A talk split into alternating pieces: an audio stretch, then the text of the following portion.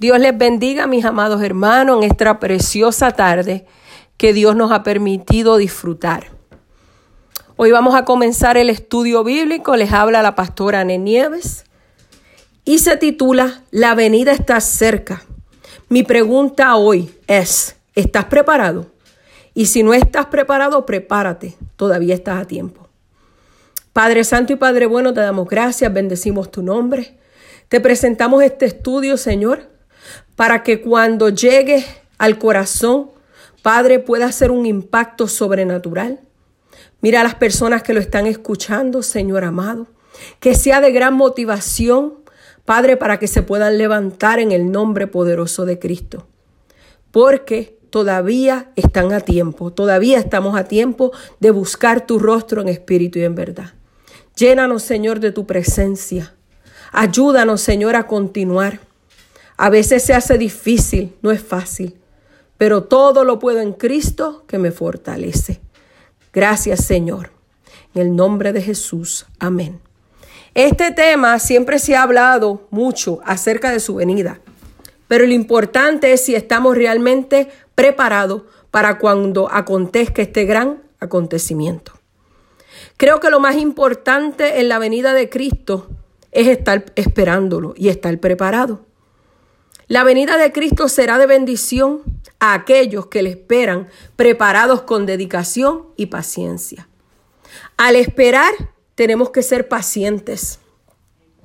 A la mayoría de las personas no les gusta esperar, especialmente en el tiempo en que vivimos. Nos desespera tener que esperar hasta un mínimo espacio de tiempo.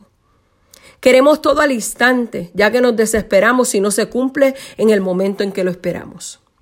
El mundo vive en un gran desespero. Ya hoy día los jóvenes no pueden esperar en casarse. Los que están casados no esperan en que quieren estar solos. Los que están trabajando están esperando que llegue el fin de semana y demás. Nuestra cultura es una cultura muy afectada por la falta de tiempo. Todo lo que hacemos, lo hacemos siempre a la carrera. Estamos viviendo en un mundo que está lleno de desesperación. Tenemos que ser solícitos en la espera por Cristo.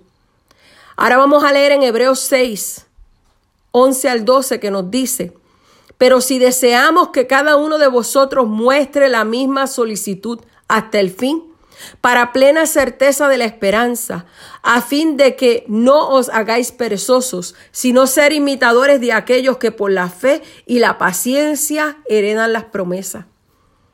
Al tuyo esperar con solicitud y paciencia, cuando esperamos solícitamente, no nos volvemos perezosos, sino que nos fortalecemos en la esperanza. Mi pregunta es, si tú le estás esperando, pero Cristo viene por segunda vez a buscar a los que le esperan. Los que le esperan serán los únicos que sentirán el gozo al verle venir. Nos dice Hebreos 9:28, Cristo aparecerá por segunda vez para salvar a los que le esperan. Esa es nuestra esperanza. Y tú sabes lo que significa esperanza. Es un estado de ánimo optimista en el cual aquello que deseamos aspiramos nos parece posible. La segunda venida de Cristo es donde seremos salvos para estar siempre con Él. Lo podemos leer en Tito 2.13, que nos dice, aguardando la esperanza bienaventurada y la manifestación gloriosa de nuestro gran Dios y Salvador Jesucristo. Él no tarda, espéralo, sé paciente. Aunque muchas veces pensemos que Cristo tarda su promesa, lo cierto es que no es así ya que en Hebreos 10:37 nos dice su palabra, porque aún un poquito y el que ha de venir vendrá y no tardará. La Biblia dice que solo dentro de un poquito él ha de venir.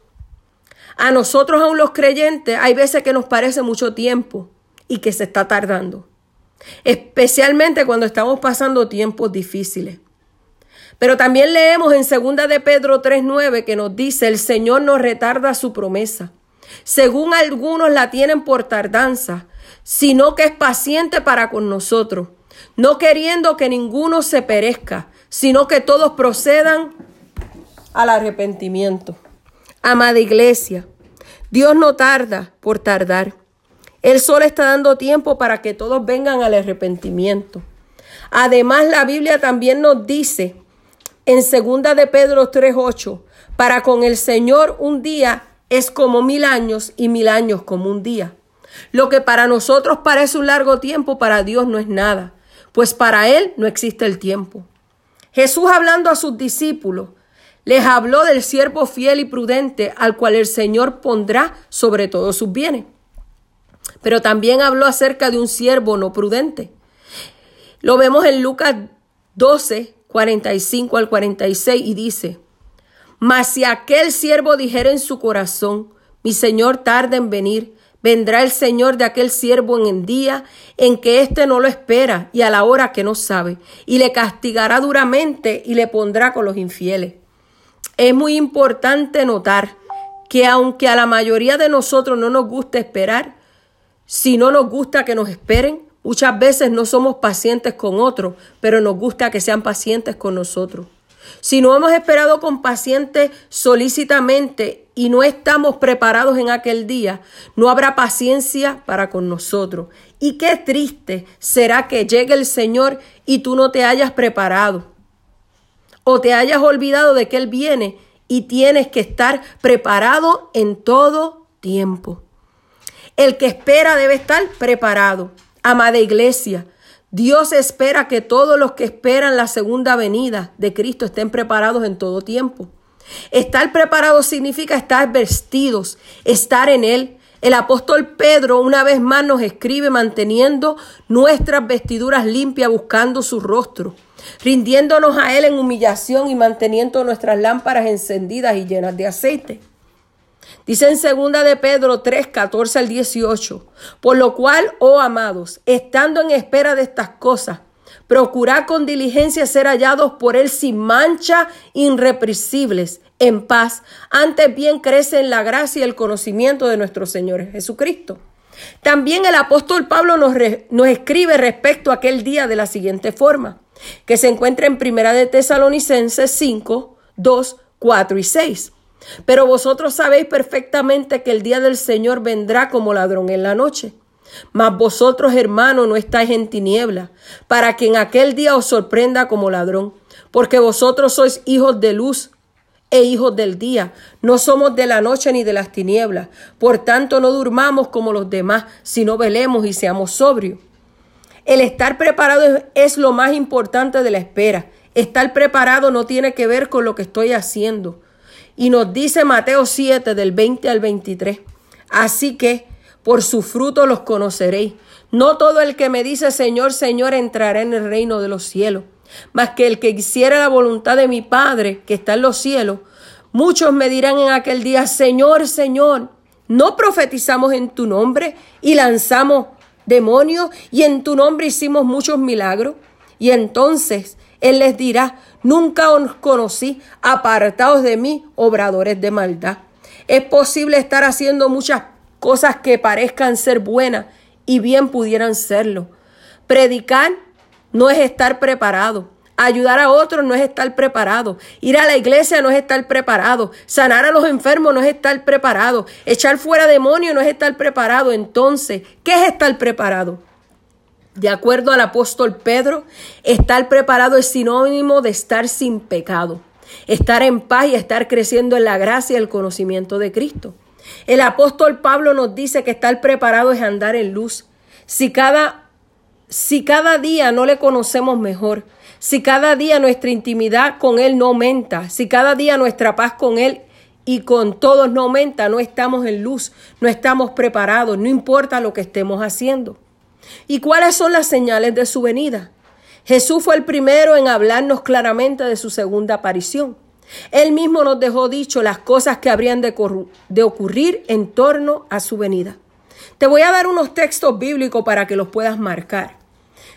Uno de ellos se encuentra en Mateo 24, 25, Marcos 13, 1 al 37, Lucas 12, 35 al 48, Lucas 21, del 5 al 36. Si estudiamos detenidamente los sucesos de Mateo 24, veremos que aunque Él no nos dejó dicho el día ni la hora en que Él había de volver, pues nadie lo sabe, dice Mateo 24, 36, pero el día y la hora nadie sabe, ni aun los ángeles de los cielos, sino solo mi Padre. Pero sí nos dejó una serie de acontecimientos que tendrían que ocurrir y además también nos dejó señales que nos darían a entender que su venida estaba cerca lo que debe ocurrir, pero todavía no es el fin. Principio de dolores. Vendrán falsos profetas. Mateo 24, 5. Habrán guerras y rumores de guerra. Mateo 24, 6 al 7. Habrán pestes, epidemias. Mateo 24, 7. Habrá hambre. Mateo 24, 7. Terremotos en diferentes lugares. Mateo 24, 7. La persecución de los creyentes comenzó desde el día de la resurrección de Cristo y el día de Pentecostés y continuará hasta el fin. En Mateo 24, 9 veremos creyentes perseguidos. Mateo 24, 9 también veremos creyentes que están, que serán muertos, aleluya, creyentes aborrecidos. Creyentes caerán bajo la persecución, Mateo 24, 10. Creyentes que entregarán a otros, Mateo 24, 10. Habrá mucha decepción y engaño. En Mateo 24, 11 vamos a encontrar falsos profetas, falsos maestros, engañados, engañadores. Mateo 24, 12 se multiplicará la maldad. Mateo 24, 12 nos habla también del enfriamiento espiritual. Señales del fin. En la parábola de la higuera, Mateo 24, del 32 al 35, Jesucristo, nuestro Señor, nos habló acerca de mirar los tiempos y los acontecimientos que serían como señales a nosotros y para así saber cuándo estaba cerca su venida. El Evangelio será predicado en todo el mundo, Mateo 24, 14. La indiferencia al Evangelio Estarán pendientes a sus propios placeres. Mateo 24 del 36 al 39. Vendrá la persecución. Mateo 24, 21. Habrán falsos profetas. Mateo 24, 24. Tratarán de engañar aún a los escogidos. Mateo 24, 24. El sol se oscurecerá. Mateo 24, 29. La luna no su resplandor. Mateo 24, 29. Las estrellas caerán del cielo. Mateo 24, 29. Las potencias, el sol y la luna serán conmovidas. Mateo 24, 29. La venida del Hijo de Cristo será rápida y momentánea y para muchos inesperada. Dice Mateo 24, 27 porque como el relámpago que sale del oriente y se muestra hasta el occidente, así será también la venida del Hijo del Hombre.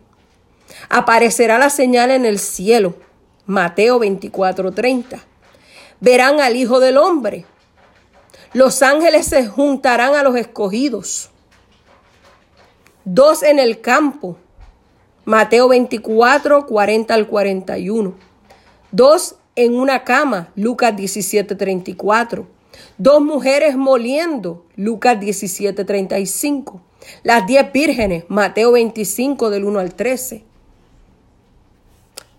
La ira de Dios se derrama sobre los incrédulos, su venida está aún más cerca. Romanos 13, 11 nos dice, y esto conociendo el tiempo es ya hora de levantarnos del sueño, porque ahora está más cerca de nosotros nuestra salvación cuando, que cuando creímos en vista de que la venida de Cristo está aún más cerca que cuando se escribió en la Biblia y aún más cerca que cuando aceptamos a Cristo, nos dice segunda de Corintios 4 del 8 al 18, no mirando nosotros a las cosas que se ven, sino a las cosas que no se ven, porque las cosas que se ven son temporales, mas las que no se ven son eternas. Y Tito 2 del 11 al 13 nos dice, aguardando la esperanza bienaventurada de la manifestación gloriosa de nuestro gran Dios y Señor Jesucristo. Hasta aquí el estudio de hoy. Si no estás preparado completamente, comienza a prepararte. Cristo está a las puertas. Él está tratando de llamar nuestra atención. Esto no es para darte miedo. Esto es para que arregles tu vida con el Señor. Esto es para que analices tu vida con el Señor.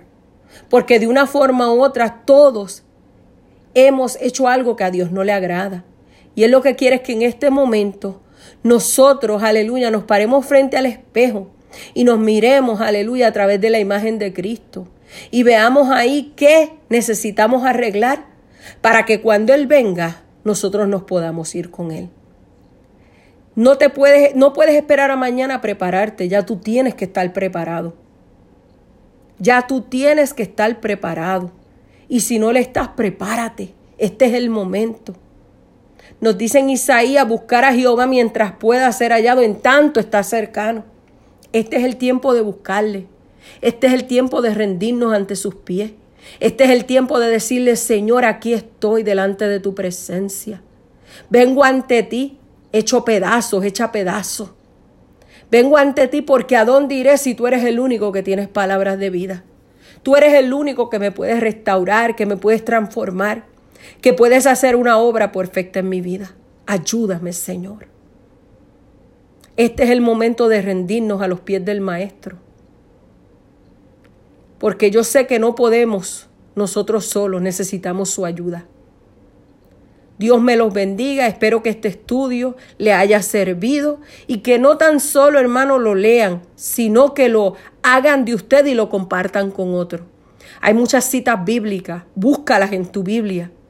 Aleluya. Llénate de la palabra de Dios, porque la palabra de Dios es la que nos enriquece, la palabra de Dios es la que nos llena, la palabra de Dios es nuestra vitamina diaria, aleluya.